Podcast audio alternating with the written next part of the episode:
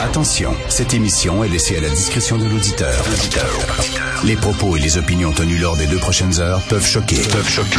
Oreilles sensibles s'abstenir. Richard Martineau. Martino. Un animateur pas comme les autres. Richard Martineau. Cube Radio. Bonjour, bon jeudi. Merci d'écouter Cube Radio. Écoutez, les nouvelles qui proviennent de Russie sont assez inquiétantes. On se pose des questions sur l'état mental, la santé mentale de Vladimir Poutine. Hier, ben en fait, j'ai vu euh, passer ça ce matin. Euh, sur les réseaux sociaux. C'est une intervention à la télévision russe de Poutine qui parlait à son peuple et c'était vraiment, ça donnait froid dans le dos. Et euh, soit il est très calculateur et c'est totalement ce qu'il fait et euh, il veut euh, il veut inquiéter les Russes, ou soit il est complètement fou, complètement maboule. Alors il dit, il met les Russes en garde contre une cinquième colonne.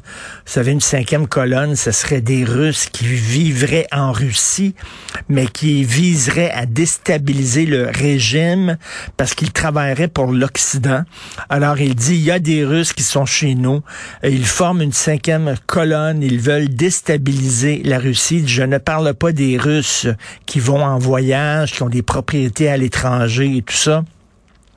Et je ne parle pas de ça, il y a des gens qui vivent ici et qui veulent déstabiliser le régime. Et là, cette phrase-là, qui est assez fréquente, elle dit, il faut purifier la Russie. Il faut purifier la Russie. Qu'est-ce que ça veut dire? Ça vous rappelle-tu quelqu'un qui a une drôle de moustache? Il faut purifier la Russie. Il était en onde.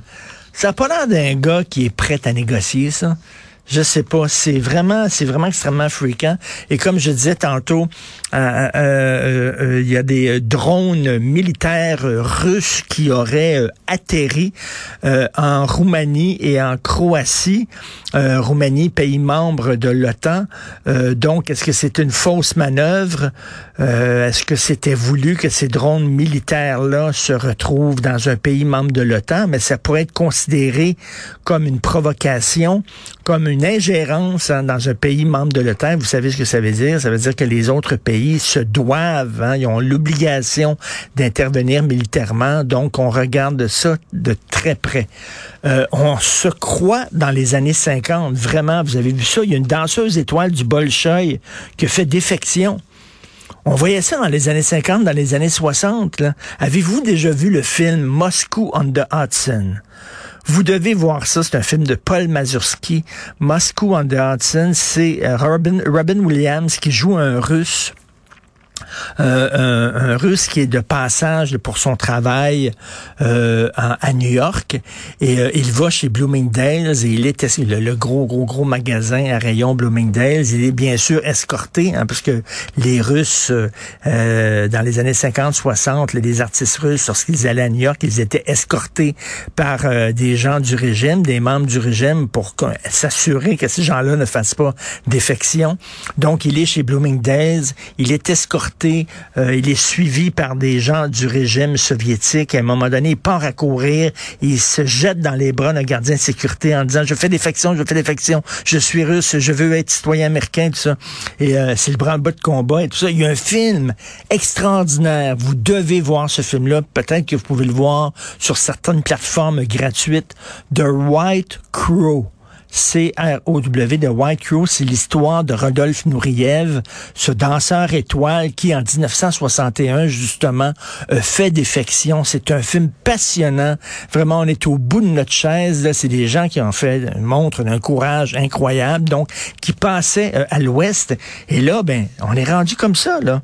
Une danseuse étoile du Bolshoi qui a fait défection. Tu regardes ça, tu te dis, coudon, Back to the Future, là, on est vraiment, on, est de retour dans les années 60 et d'un autre côté, euh, il y a un pianiste russe euh, qui fait un appel à cesser le soutien à l'Ukraine et à lui couper l'électricité pour accélérer son siège.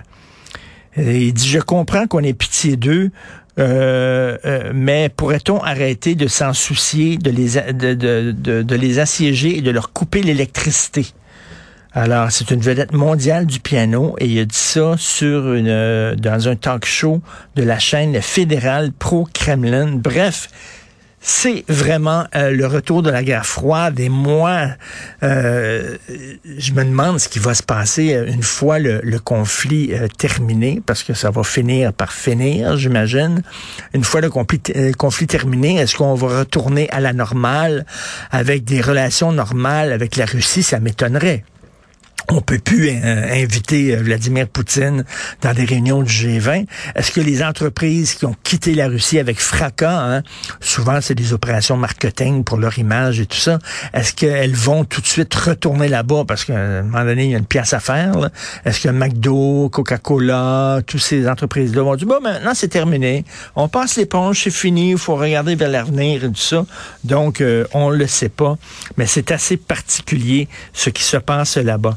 En terminant, cette jeune fille de 10 ans qui a été agressée sauvagement par un gars qui avait probablement des problèmes de santé mentale. Vous avez vu ça, il a sauté sur la petite fille qui revenait de l'école, euh, il l'a immobilisé par terre, puis il l'a cogné, il l'a frappé dans le visage, dans euh, sur le thorax. Et là, il y a des gens tout de suite, des militants antiracistes qui ont dit, tout de suite, ils ont sauté là-dessus en disant c'est une agression raciste. Non, non, non, ce n'était pas le cas. Ça ne semble pas être le cas. En tout cas, euh, le gars qui l'a agressé est d'origine indienne. Il semblerait avoir des troubles de santé mentale été conduit à Pinel. Donc, euh, il faut des fois attendre un peu avant de crier au racisme. Ça existe des fois que des Noirs se fassent agresser sans que ça soit à cause de la couleur de leur peau. Hein, ça, ça, peut arriver. Puis ça peut arriver aussi des interventions policières auprès de gens racisés, puis ça n'a rien à voir avec leur race. Au contraire. Donc, euh, mais cela dit, ça pose la question. Là, je suis pas en train de pleurer, verser des larmes sur le gars qui l'a frappé. Mais ça pose cette question-là. Il y a de graves problèmes de santé mentale, surtout à Montréal. Je voyais hier, en sortant d'ici, une jeune femme dans la vingtaine qui avait l'âge de ma fille, qui était complètement frostée à 11 heures le matin, avait échappé un papier par terre, puis avait de la difficulté à le ramasser tellement elle était stone, avait de la difficulté à se tenir sur ses deux jambes, a pris le papier, avait de la misère à rentrer dans sa poche. Et je la regardais, je disais, je me disais, c'est quoi son histoire à elle? C'est quoi? C'est-tu un enfant qui a été frappé, un enfant qui a été agressé, un enfant qui a été élevé dans le manque d'amour? Est-ce que c'est une fille de la DPJ qui a été prise en charge, mais à 18 ans, on dit, ben maintenant, tu fais ta vie, on on t'abandonne dans le système. C'est une fille qui fait des pipes pour payer sa dope.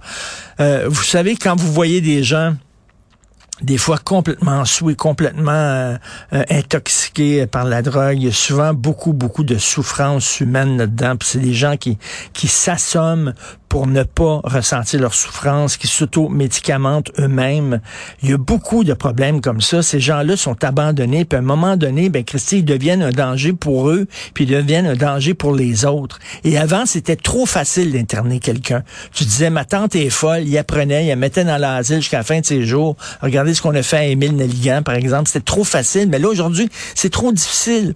Et il y a plein de familles qui le disent, là. Ils ont un enfant qui a des problèmes. Moi, je connais quelqu'un proche de moi, un enfant qui avait euh, des périodes psychotiques. Il entendait des voix.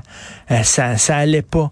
Et euh, ses parents avaient peur qu'il se fasse du mal, qu'il se suicide, ou alors à un moment donné qu'il pète les plombs, puis qu'il s'en prenne à quelqu'un, qu'il agresse quelqu'un, puis sont allés voir la, police et tout ça.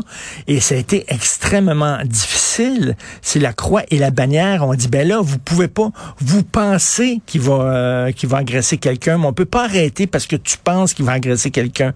Nous autres, on va intervenir une fois que c'est fait.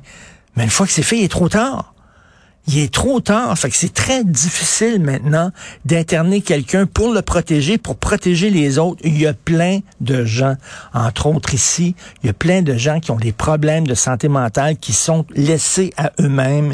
On les voit au complexe Guy Favreau, on les voit au complexe Desjardins, on les voit dans le parc ici qui délirent à voix haute. C'est de la misère et On les laisse seuls. Vous savez, ça prend deux ans maintenant avoir une avoir un rendez-vous avec un psy. Euh, il va falloir à un moment donné prendre le taureau par les cornes pour protéger ces gens-là et pour nous protéger nous-mêmes. Parce que, tu sais, il y en a qui pètent les plombs, la police arrive, leur tire dessus. à boire. Là, c'est comme, c'est pas des criminels, là. C'est des gens qui souffrent. Donc, il y a des gros problèmes de santé mentale, puis il faut en parler.